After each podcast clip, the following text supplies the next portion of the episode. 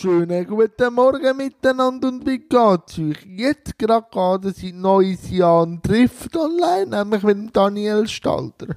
Mit dem Daniel rede ich über die Sprache, weil er ist Lektor und er liebt Sprache, er liebt Grammatik und das ist wirklich spannend, auch was so ein Lektor macht, ein Schreibcoach und so.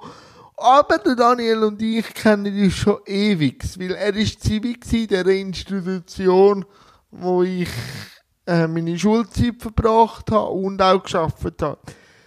Ja, gestern habe ich noch den Gran Torino mit dem Clint Eastwood geschaut. Ein sehr empfehlensreicher Film. Und ja, heute gebe ich noch ein Interview für den Verein Hickey zum Thema Beeinträchtigung, Behinderung und Sexualität.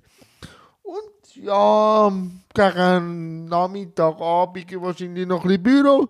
Und so, was macht ihr heute Schönes?